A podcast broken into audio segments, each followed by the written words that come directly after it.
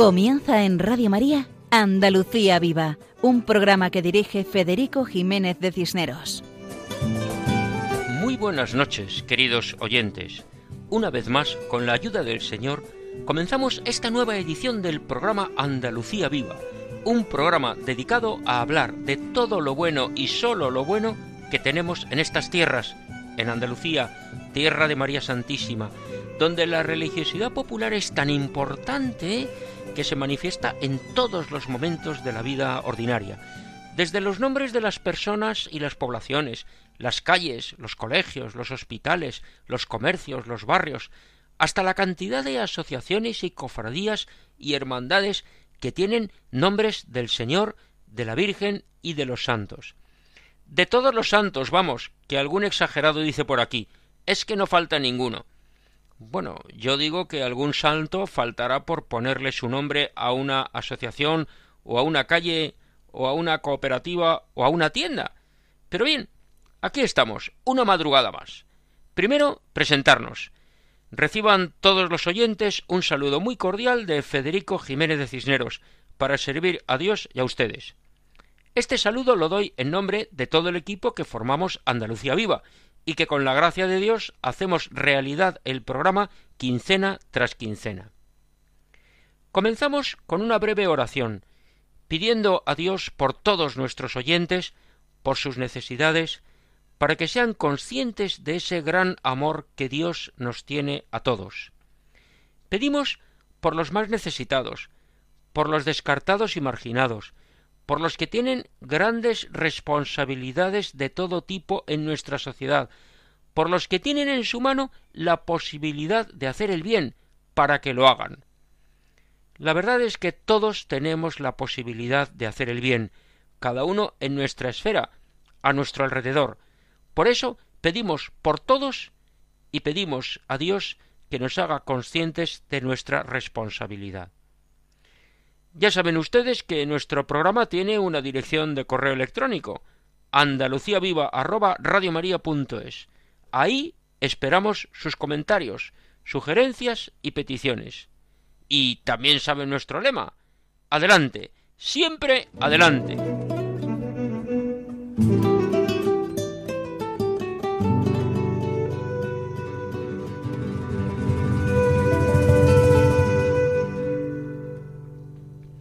Ahora toca presentar el programa de esta noche.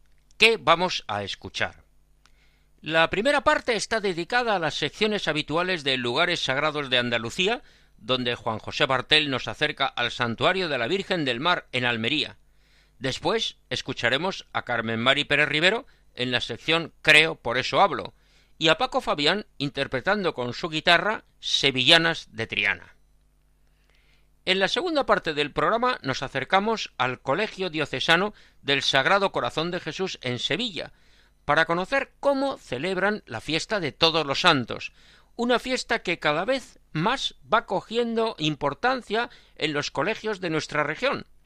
Contamos con la participación de su director Eduardo Marrón, de la profesora coordinadora de infantil Toñi Cabello y de los testimonios de dos familias, los matrimonios de Javier y Sara, y Alejandro y María.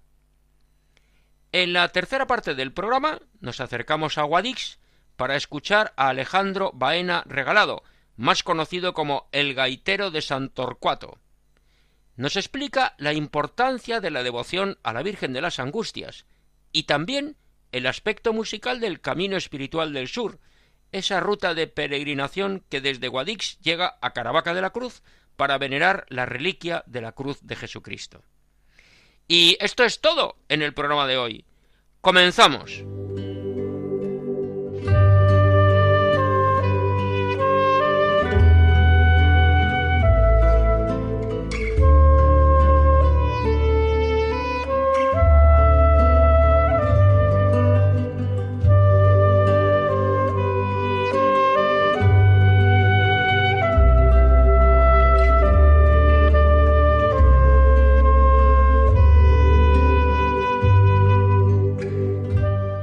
Estos acordes musicales nos introducen a la sección titulada Lugares Sagrados de Andalucía y dedicada a los santuarios andaluces. sección que dirige nuestro colaborador Juan José Bartel Romero.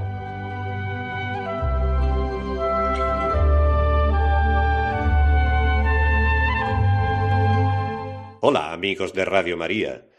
El santuario de Nuestra Señora de la Virgen del Mar o Iglesia de Santo Domingo en Almería se encuentra en el corazón mismo de la ciudad antigua, a muy pocos metros de la Santa y Apostólica Iglesia Catedral. Situado en la plaza de Santo Domingo, llamada popularmente de la Virgen del Mar, fue concebido como iglesia conventual de los padres dominicos que residen en el convento anexo. Los reyes católicos fundaron el Real Convento de Santo Domingo en 1492. El templo se construyó en el segundo cuarto del siglo XVI, en un periodo de transición entre el gótico tardío y el renacimiento. A comienzos del XVII se renovó el convento, llevándose a cabo la construcción del claustro, terminado en 1728, y años después la sacristía, terminada en 1764. Tras la aprobación por el Papa Pío VII, el 22 de agosto de 1806, el ayuntamiento y el cabildo ratifican que la Virgen del Mal se convierta en patrona de la ciudad. Tras la desamortización en 1835 el convento se suprimió, pero la iglesia siguió su funcionamiento normal. No obstante, en 1841 el ayuntamiento decidió cerrar el templo. Esta situación duró poco tiempo, pues en 1844 volvió a abrirse al público para venerar a la Virgen del Mar. En 1899 los dominicos regresaron a la ciudad y se les devolvió el templo a la vez que construyeron un nuevo convento. El templo tiene planta de cruz latina con tres naves en el brazo mayor, articuladas en tres tramos.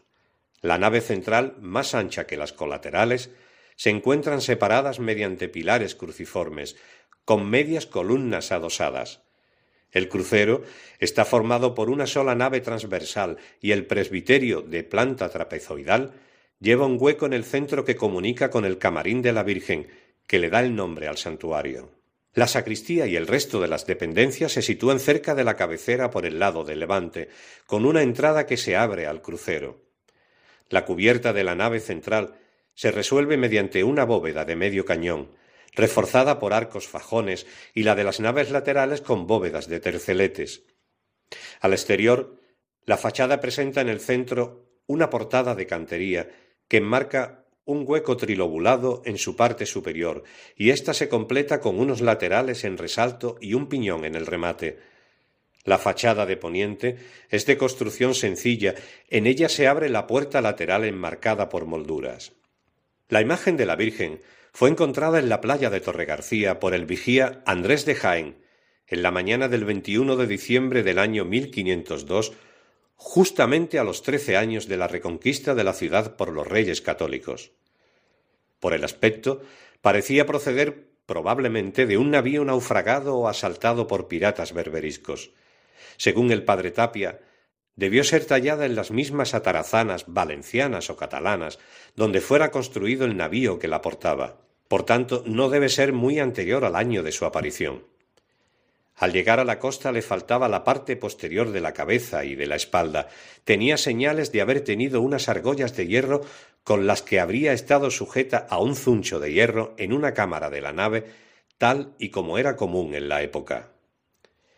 Desde el 1 de enero de 1503 en que se lleva por los frailes al camarín en la capilla mayor de la iglesia de Santo Domingo hasta mediados en el siglo XVII, la imagen muestra ese aspecto.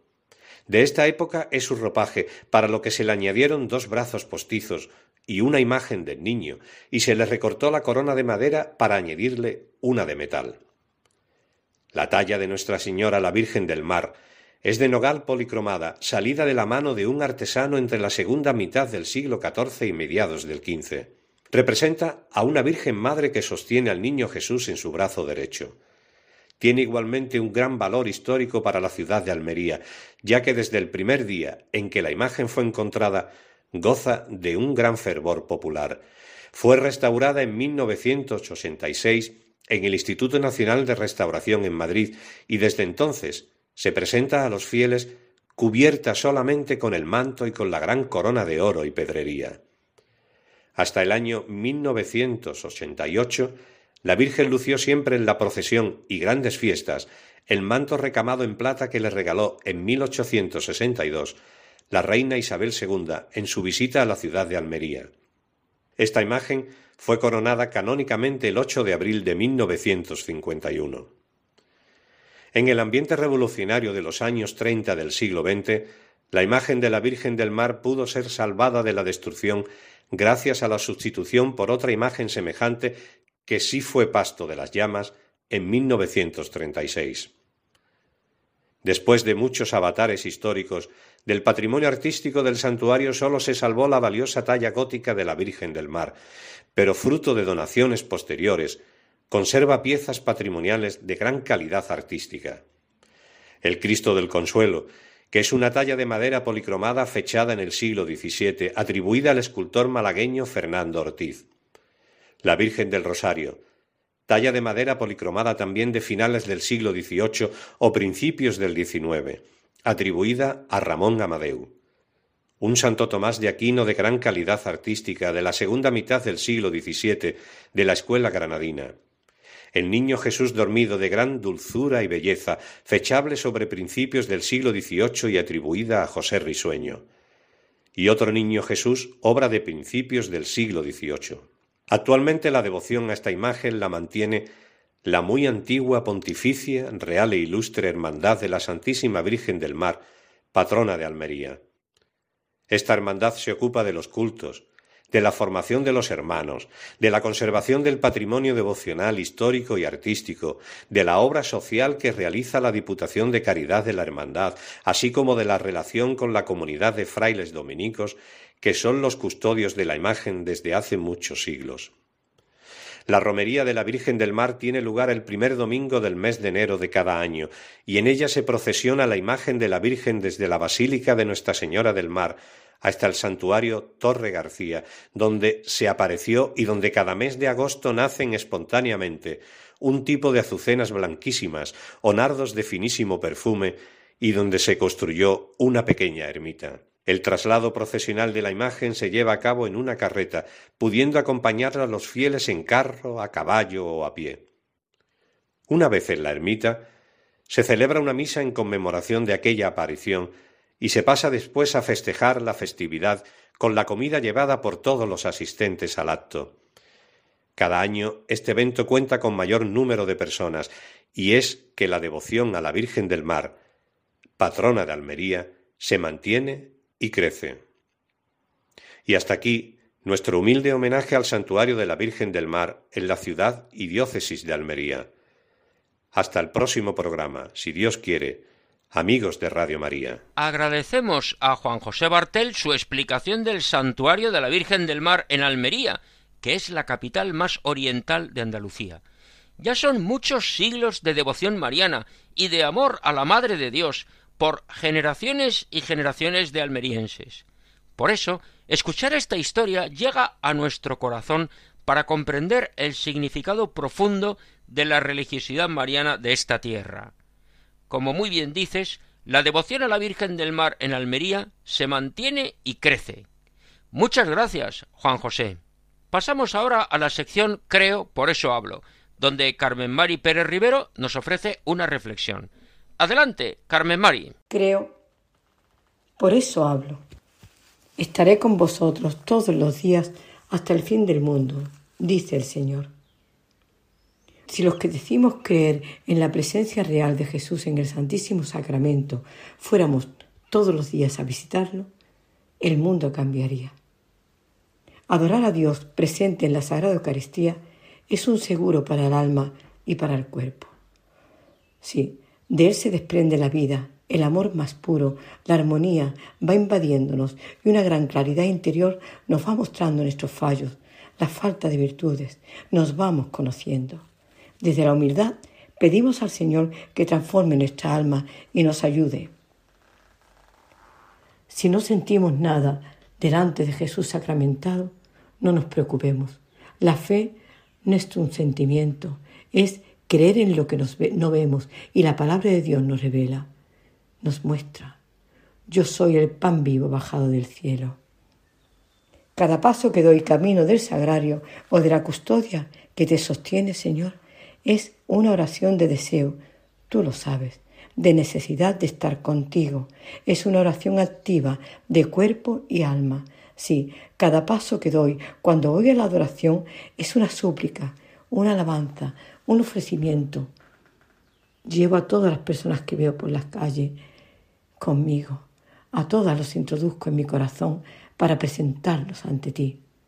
Aquella señora que estaba tan triste esperando en el semáforo. ¿Recuerdas, Señor? Cuídala. Aquel pequeño que iba en la silla de rueda con sus padres, con caras muy tristes. También, también vienen conmigo. Cuídalos, Señor.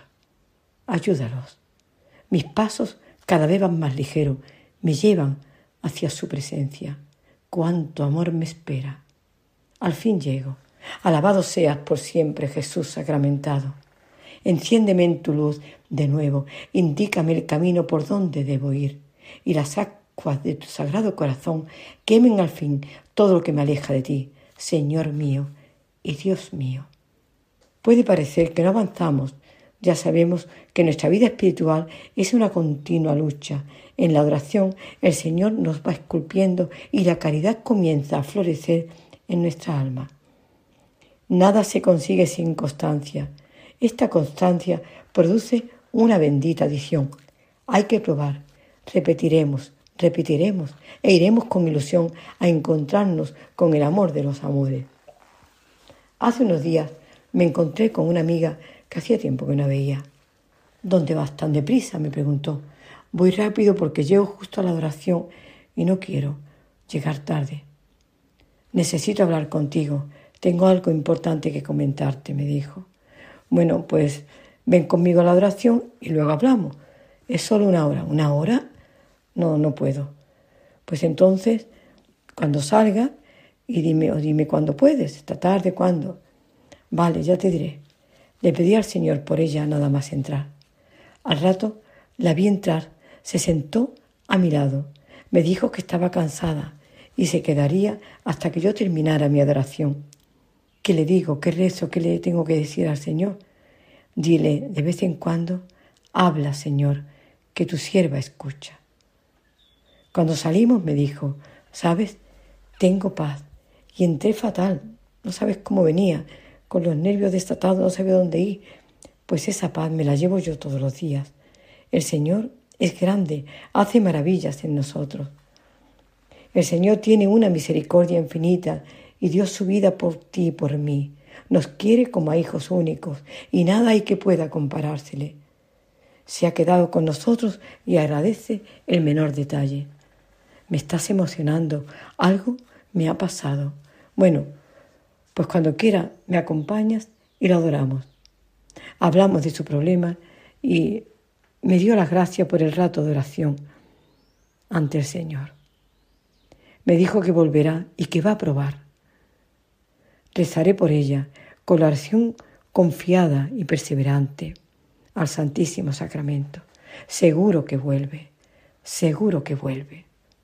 Oh Dios mío, creo, te adoro Espero y te amo. Te pido perdón por los que no creen, no te adoran, no esperan y no te aman. Estaré con vosotros todos los días hasta el fin del mundo, dice el Señor. La importancia de la adoración, porque en esta vida tenemos que salvar el alma. Está bien ser buenos, pero el cristiano no puede ser solo bueno. Hemos de ser santos. Estamos llamados a la santidad, y eso se consigue salvando el alma. Y esto lo podemos hacer con la gracia de Dios, con constancia, como muy bien señalas. Muchas gracias, Carmen Mari, por tus palabras. Pasamos ahora a la sección Canción con mensaje, que dirige Paco Fabián, nuestro guitarrista, que esta noche interpreta unas sevillanas. Adelante, Paco.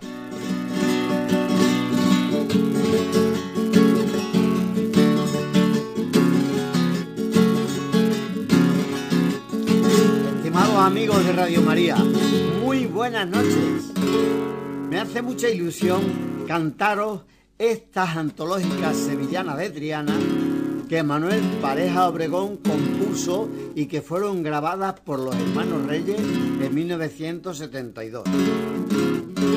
Pareja Obregón, que además de músico fue escultor, introdujo arreglos orquestales donde antes solo sonaban la guitarra, las palmas y los palillos. Y además para la Romería del Rocío, entre otros muchos temas, compuso la salve rociera, también conocida como la salve de Loé. Ahora nos vamos por Sevillana.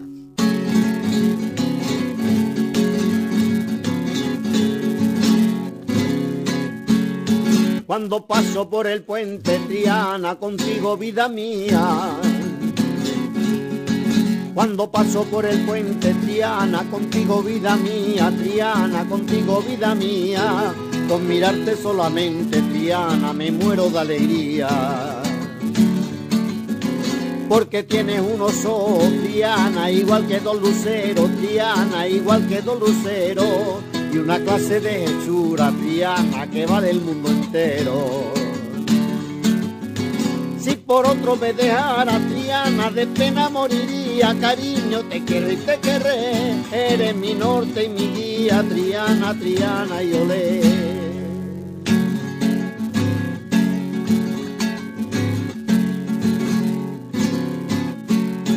Velaíta de Santana, Triana, faroles sobre el río.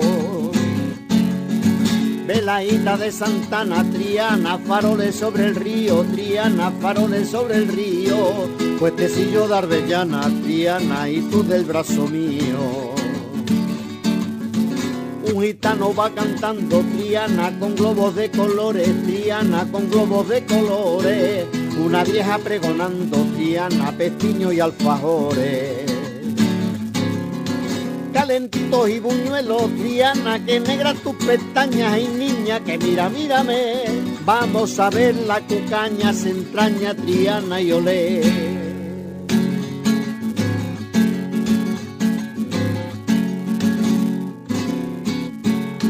Alfareras de Triana, Triana, que hacían los afinas alfareras de Triana, Triana, hacían los afina, Triana, hacían los afina. En el cielo hay dos hermanas, Triana, que son justa y Rufina. Del cachorro están hablando Triana y dicen que no han visto Triana y dice que no han visto un semblante agonizando Triana, igual que el de y el señor San Isidoro Triana le dice a la doncella, la estrella también tiene que ver. Nunca vi cara tan bella, Triana, Triana y olé.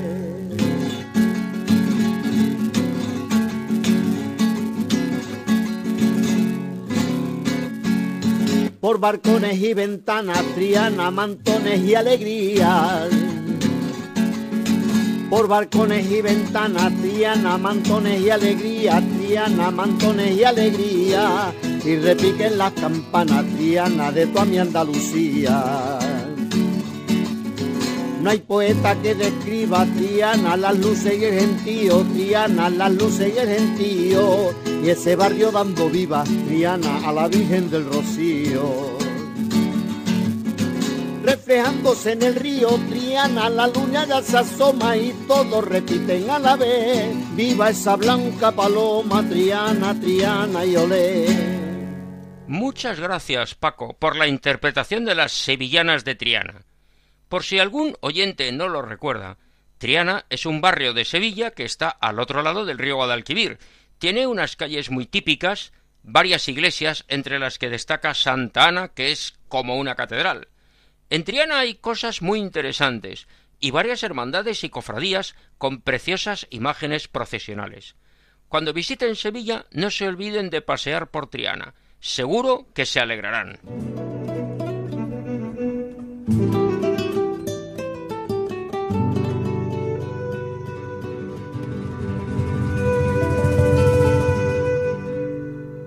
Con la sintonía musical pasamos a la segunda parte del programa de hoy.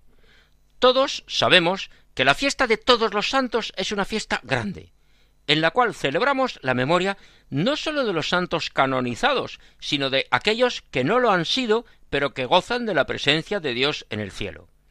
Esta enseñanza, la santidad, es fundamental en la educación cristiana, y por eso contamos con la colaboración de Eduardo Marrón Coronado, director del Colegio Diocesano Sagrado Corazón de Jesús en Sevilla, un colegio edificado en la barriada conocida como Retiro Obrero, que se levantó hace ya un siglo, en 1924, siguiendo la senda marcada por instituciones beneméritas como el Real Patronato de Casas Baratas de Sevilla, el Instituto Nacional de Previsión y la Caja de Seguros Sociales y de Ahorro de Andalucía Occidental, para proporcionar viviendas a trabajadores.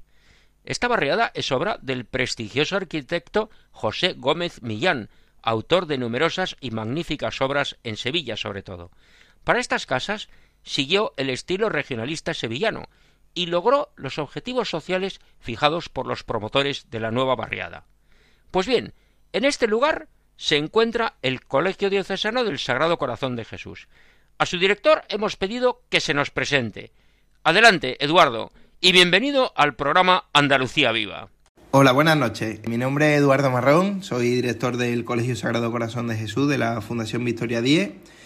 Y bueno, lo primero, dar las buenas noches a todos los oyentes del programa Andalucía Viva de Radio María y agradecer a Radio María esta oportunidad de poder contar eh, cómo trabajamos en nuestro centro el Día de Todos los Santos. Muchas gracias a Eduardo por participar en nuestro programa. Ahora le pedimos que nos explique, por favor, cómo viven la fiesta de Todos los Santos en el colegio. Nuestro cole se encuentra en Sevilla, en el barrio de Retiro Obrero, en la calle Previsión. Y bueno, tenemos las etapas de segundo ciclo de infantil, primaria, secundaria y ciclo formativo de grado básico. Y atendemos unos 350 alumnos.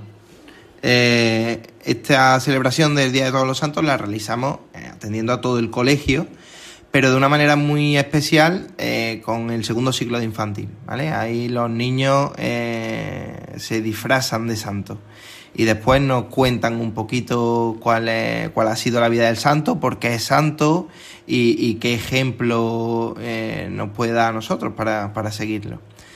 Eh, en este trabajo lo que hacemos es involucrar a toda la familia. Eh, les pedimos que se sienten con, su hijo en el sofá, que cojan el ordenador, que investiguen un poco, que le pongan algún vídeo en la tele a los niños del santo que vayan a trabajar para que los niños sepan de qué van vestidos y después nos lo puedan contar, tanto a los compañeros como a los profes. Eh, además, después ya se encargan del ropaje, de, de, la, de la túnica que vayan a llevar, de...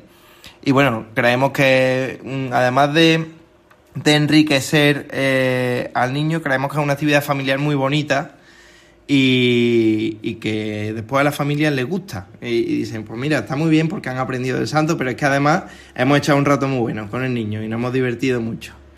Así que bueno, así es más o menos como lo trabajamos. Después mm, les decimos a los niños que, mm, a poder ser que usen su nombre, si se llama Carlos, que, que usen el santo de San Carlos, si San Juan, pues San Juan Bautista, en fin y hay niños que, bueno, que tienen otros nombres que no tienen santo y entonces cogen otro, otro santo. Después también los niños nos cuentan, pues mira, yo me llamo Miguel por mi abuelo, que es que mi abuelo... En fin, es una jornada muy bonita en la que, bueno, mm, digamos que ponemos en valor lo nuestro y, en contraposición a, a, otras festividades que, que los niños eh, están comenzando a arraigar en su vida, pues nosotros le, contamos lo que es el Día de Todos los Santos y, creemos que, esa es la línea que debemos de seguir en, nuestro centro. Además, un día muy alegre, con mucha ilusión, que, después los niños recuerdan con cariño. Cuando ya tienen 7, 8 años, recuerdan, pues yo en infantil es que me lo pasaba muy bien en el Día de Todos los Santos. En fin, es un día muy bonito, muy bonito. Esto nos sirve para mostrar a nuestros hijos y, a los alumnos de nuestro cole modelos en los que reflejarse y, poder imitar. Que además la Iglesia lo ha reconocido por su servicio, eh, su, vida de servicio a Dios y a los demás. Que creemos que es mm, como deben de, ser nuestros niños. Ya solo nos queda despedirnos y daros las gracias por, por darnos esta oportunidad de contar cómo hemos trabajado el Día de Todos los Santos en nuestro cole y bueno, daros las buenas noches y, ánimo.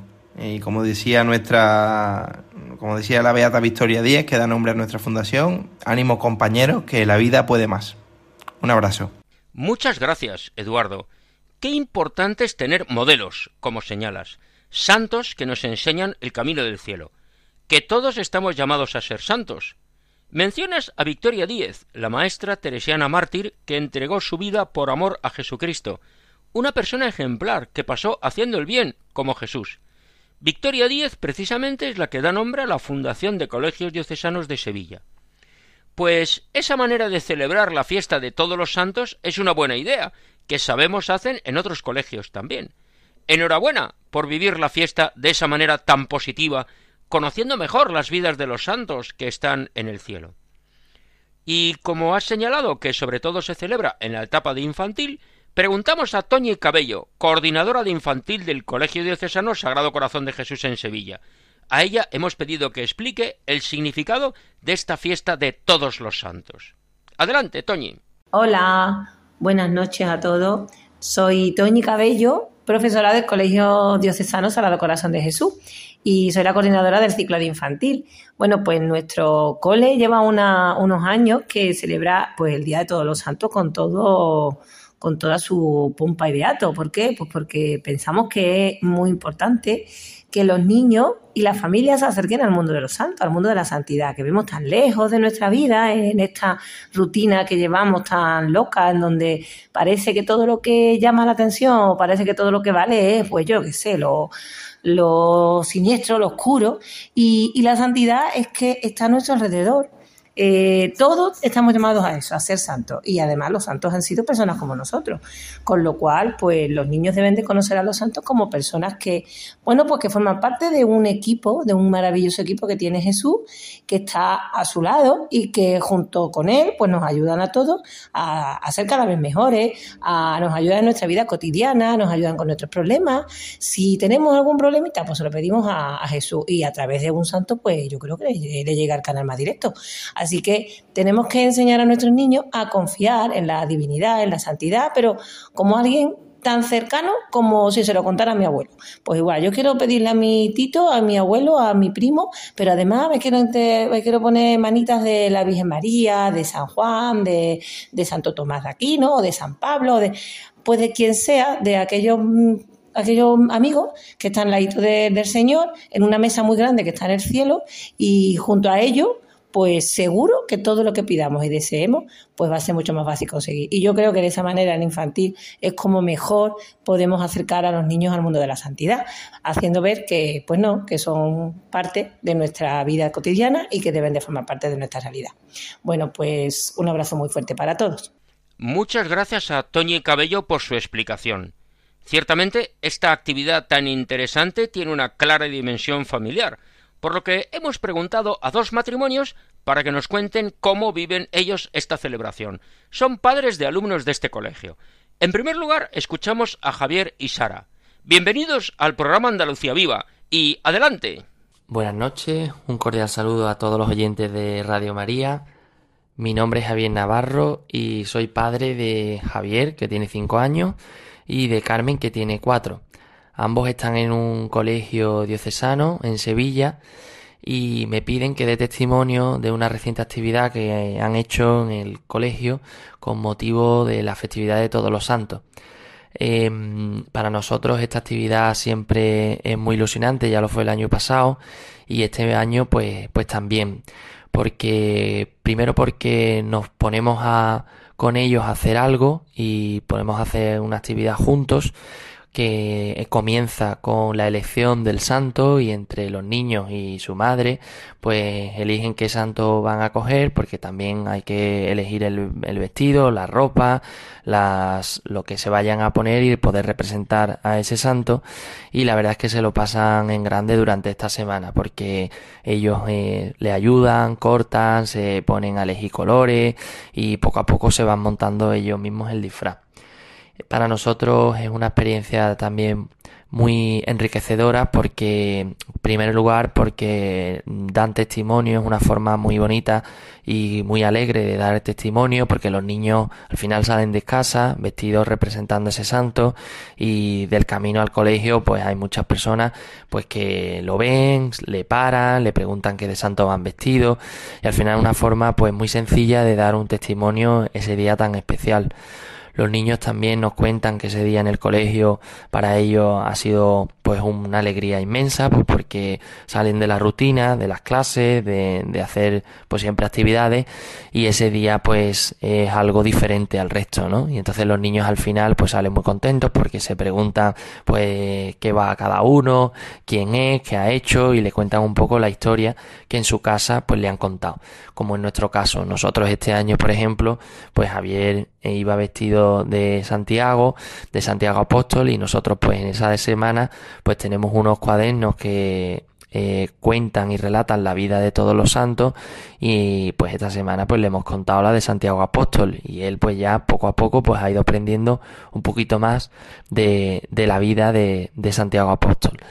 Y por último pues para nosotros también pues es un motivo también de enseñanza y de poco a poco ir eh, digamos, transmitiendo esa fe a nuestros hijos, pues de una forma alegre y pues muy novedosa, por así decirlo, y muy contentos todos en, en la familia por celebrar este día.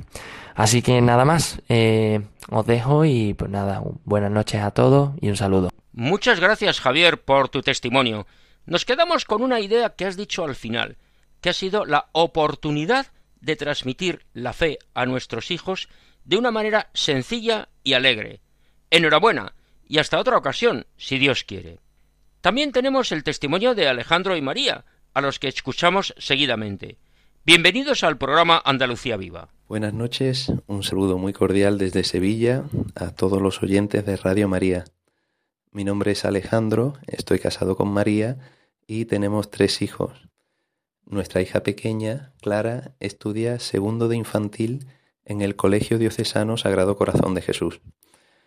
Nosotros estamos contentos de que el colegio celebre en la víspera del Día de Todos los Santos, pues esta fiesta tan importante para nosotros los cristianos.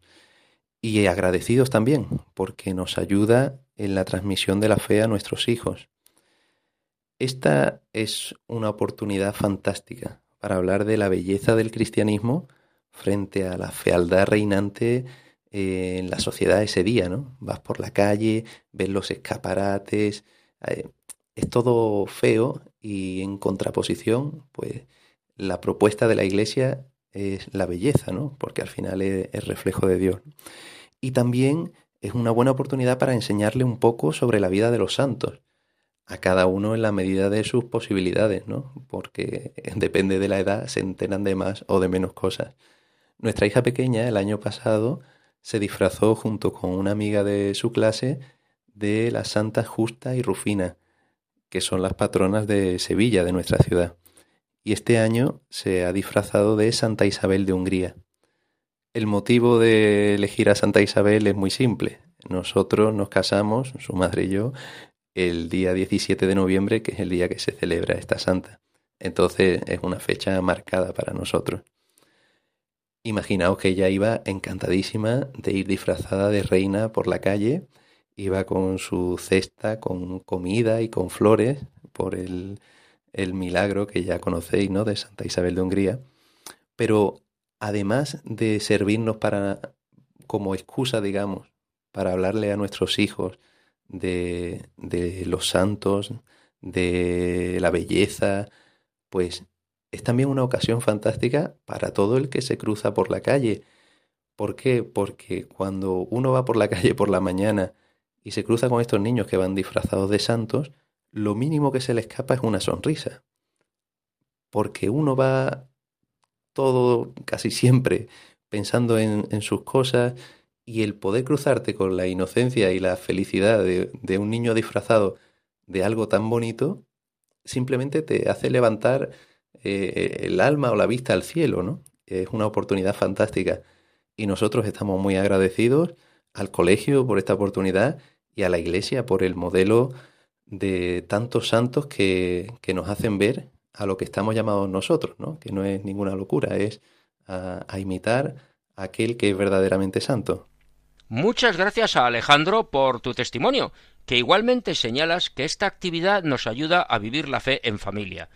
La belleza de la santidad y el ejemplo de los santos. Ciertamente es una oportunidad de hacer el bien a los vecinos y a las personas que se cruzan con nosotros por la calle. Enhorabuena por todo esto y además felicidades por ese aniversario de boda que celebráis precisamente estos días.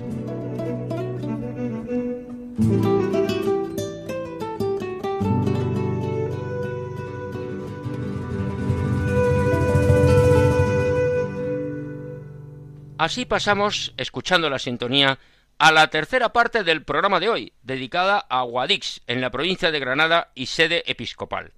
Nos acercamos a Baza, muy cerquita de Guadix, para contar con la colaboración de Alejandro Baena Regalado, más conocido como el gaitero de Santorcuato. Alejandro es profesor de música en un colegio y desde pequeño ha estado vinculado al mundo musical, ya que formó parte de la escolanía de Guadix. Alejandro, bienvenido al programa Andalucía Viva de Radio María. Lo primero que te pedimos es que nos expliques la relación entre el camino espiritual del sur y la música, esa ruta de peregrinación que comienza en Guadix y termina en Caravaca de la Cruz. ¿Qué puedes contarnos del aspecto musical de esta ruta? Buenas noches, nos de Dios.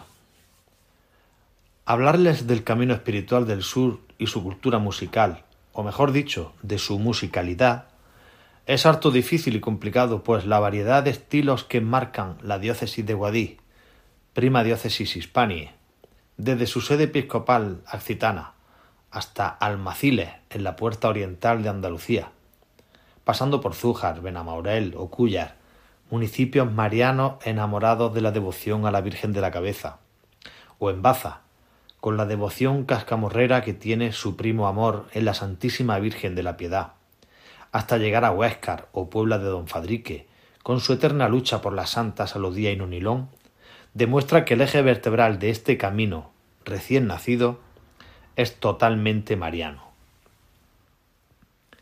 En Guadix se inicia el camino bajo el amparo de San Torcuato, primer obispo de Europa, que nos marca la senda hacia Face Retama, donde tuvo lugar su martirio. También bajo la protección de la patrona citana, la Santísima Virgen de las Angustias, ensalzamos la anteriormente nombrada devoción mariana. Por eso esta pequeña reseña la quiero dedicar a dos himnos concretos que suenan en Guadix llegado el momento. Estos son el himno a Santorcuato y el himno a la Santísima Virgen de las Angustias. Harían falta varias y variadas intervenciones en un programa dedicado exclusivamente a la musicalidad del camino espiritual del sur, para poder abarcar toda su riqueza patrimonial musical. Tanto religiosa como profana, la música popular del sureste andaluz, junto con la del levante murciano, están perfectamente representadas en las cuadrillas, o cuadrillas de ánimas. Pero esto ya sería para otra ocasión. Un saludo musical desde Baza y que la Virgen María les bendiga. Muchas gracias, Alejandro, por tu explicación. Ciertamente esta peregrinación tiene un sustrato mariano, como bien señalas. Y ya que has mencionado a la patrona de Guadix, te pedimos que nos expliques la devoción mariana en estas tierras. Sabemos que hay una hermandad que mantiene el culto y que difunde esta devoción. Adelante, Alejandro. De la Pontificia Real e Ilustre Hermandad de Nuestra Señora de las Angustias de Guadix. El culto a la Virgen de las Angustias de Guadix es muy antiguo probablemente tan antiguo como la entrada de la reina católica Isabel en Guadix en noviembre de 1489. Aunque de una forma más efectiva se inicia en 1558, en la ermita de San Sebastián, donde unos frailes allí establecidos promueven la creación de una hermandad bajo esta advocación. A pesar de ello, es un siglo más tarde, con una real cédula promulgada por Felipe IV, cuando se impulsó el culto a la Virgen de las Angustias, señalando su fiesta el segundo domingo de noviembre de cada año, y se eligió como sede canónica el Templo de San Diego. que hoy lleva el nombre de la Virgen de las Angustias. Desde entonces hasta nuestros días, los acitanos y acitanas han crecido en torno a la patrona de Guadix y a los grandes acontecimientos que ha habido, aumentando la fe y la devoción por esta advocación que ha protegido mucho a la ciudad y sus gentes. La imagen original, obra de Torcuato Ruiz del Peral, fue destruida en el periodo de 1936 al 39. Como ya se sabe, siendo en la actualidad una imagen de Antonio Castillo Lastrucci la que se venera. Esta, además, recuerda en gran medida a la antigua del escultor de Esfiliana, si bien tiene la impronta del escultor sevillano.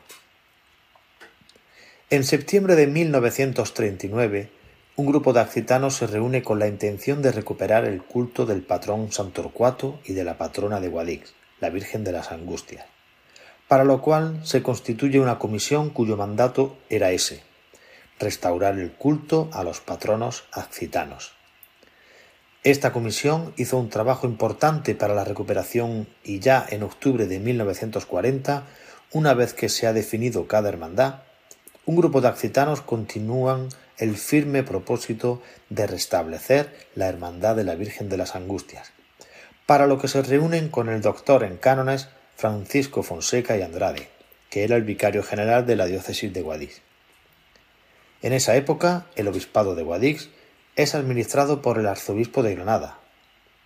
Fonseca, licenciado en Derecho Civil, capellán de Reyes Católicos de Granada y fiscal eclesiástico del arzobispado, en su cargo de vicario general de la diócesis accitana, recibe a un grupo de personas que quieren el permiso oportuno para retomar el culto a la Virgen y refundar la Hermandad de la Virgen de las Angustias, según recoge el decreto del 21 de octubre de 1940. Es sabido que al igual que desapareció la imagen antigua de la Virgen, también desapareció en gran medida la documentación de archivo de la Hermandad. Muchos documentos fueron destruidos, otros fueron guardados por familias para preservarlos y finalmente no han sido devueltos o recuperados por la Hermandad. Por todo ello, Cualquier detalle del pasado y de cada documento que se pueda encontrar y desmenuzar contribuiría a comprender y conocer aún más la historia de la hermandad. Aquí estaría el detalle, por ejemplo, del decreto de 21 de octubre de 1940 de la reunión con el vicario general de la diócesis de Guadix y el resultado escrito en el mismo. Francisco Fonseca y Andrade exponen la visita de este grupo de católicos accitanos que quieren reorganizar el culto a la Virgen en Guadix refundando por tanto la hermandad.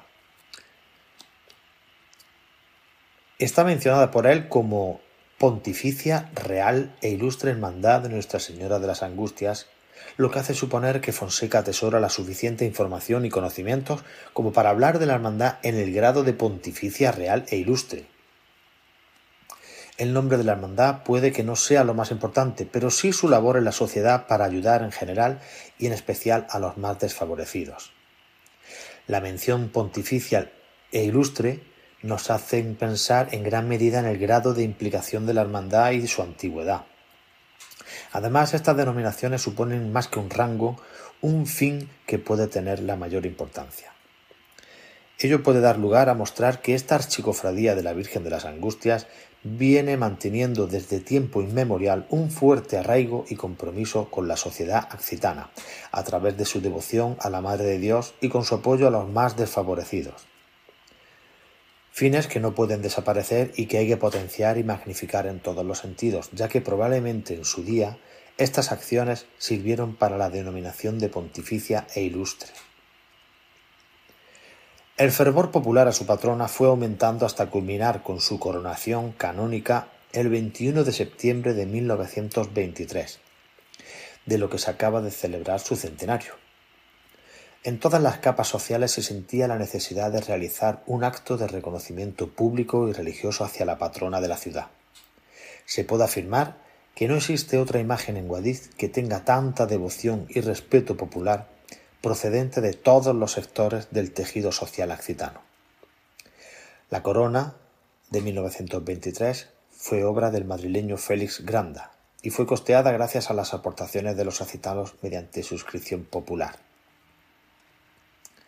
Hoy en día, cada primer y segundo domingo de noviembre, con su septenario de por medio, Guadix palpitante proclama como reina a su madre y patrona, tal y como reza su himno.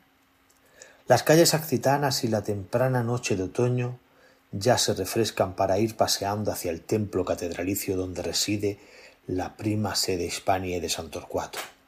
Y el crujir de cientos de cohetes del segundo domingo de noviembre a las seis de la tarde nos avisa que la Santísima Virgen de las Angustias ya está bajo el dintel catedralicio para procesionar hacia su templo. Muchos son los momentos especiales los que se viven durante su recorrido, pero si cabe resaltar alguno, sería el acto que realiza la Tuna de Guadix, que desde hace ya treinta años ronda a su Virgen y patrona en la esquina del kiosco de Salique. Santísima Virgen de las Angustias, protege a tu ciudad de Guadix, a todas sus familias, y que junto a nuestro santo varón apostólico y patrón diocesano, San Torcuato, libradnos de todo mal y permitid las promesas de vuestros fieles devotos. Muchas gracias por tu explicación. Preciosa imagen del siglo XX que se ha tallado con todo cariño para sustituir esa imagen original que fue víctima de la persecución desatada contra la Iglesia en los trágicos años treinta del siglo XX, en los tiempos de la República y la guerra. Afortunadamente, los accitanos supieron perdonar y tuvieron la suficiente inteligencia como para vivir la reconciliación y mirar hacia adelante. Porque la verdad es que la fe en Cristo ayuda mucho a superar estos enfrentamientos. Ahora vamos a escuchar el himno de la Virgen de las Angustias.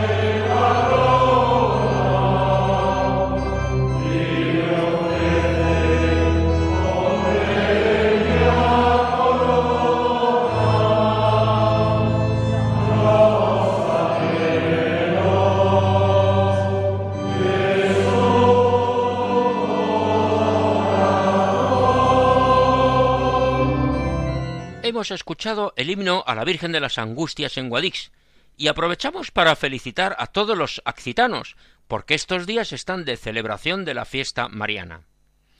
Así terminamos el programa de hoy, agradeciendo a todos los oyentes su presencia y agradeciendo a todos los colaboradores su participación en el programa. Gracias a Juan José Bartel, Carmen Mari Pérez Rivero y Paco Fabián su fiel participación, Gracias a Eduardo Marrón, Toñi Cabello, Javier y Sara y Alejandro y María sus intervenciones hablando de la celebración de todos los santos en el Colegio Diocesano del Sagrado Corazón de Jesús en Sevilla. Y gracias a Alejandro Baena, el gaitero de Santorcuato, sus explicaciones. Recordamos nuestra dirección de correo electrónico andaluciaviva@radiomaria.es. Os esperamos dentro de quince días, Dios mediante, el lunes 27 de noviembre a la una de la madrugada, una hora menos en las Islas Canarias. Continúen escuchando Radio María. Muy buenas noches y que Dios bendiga a todos.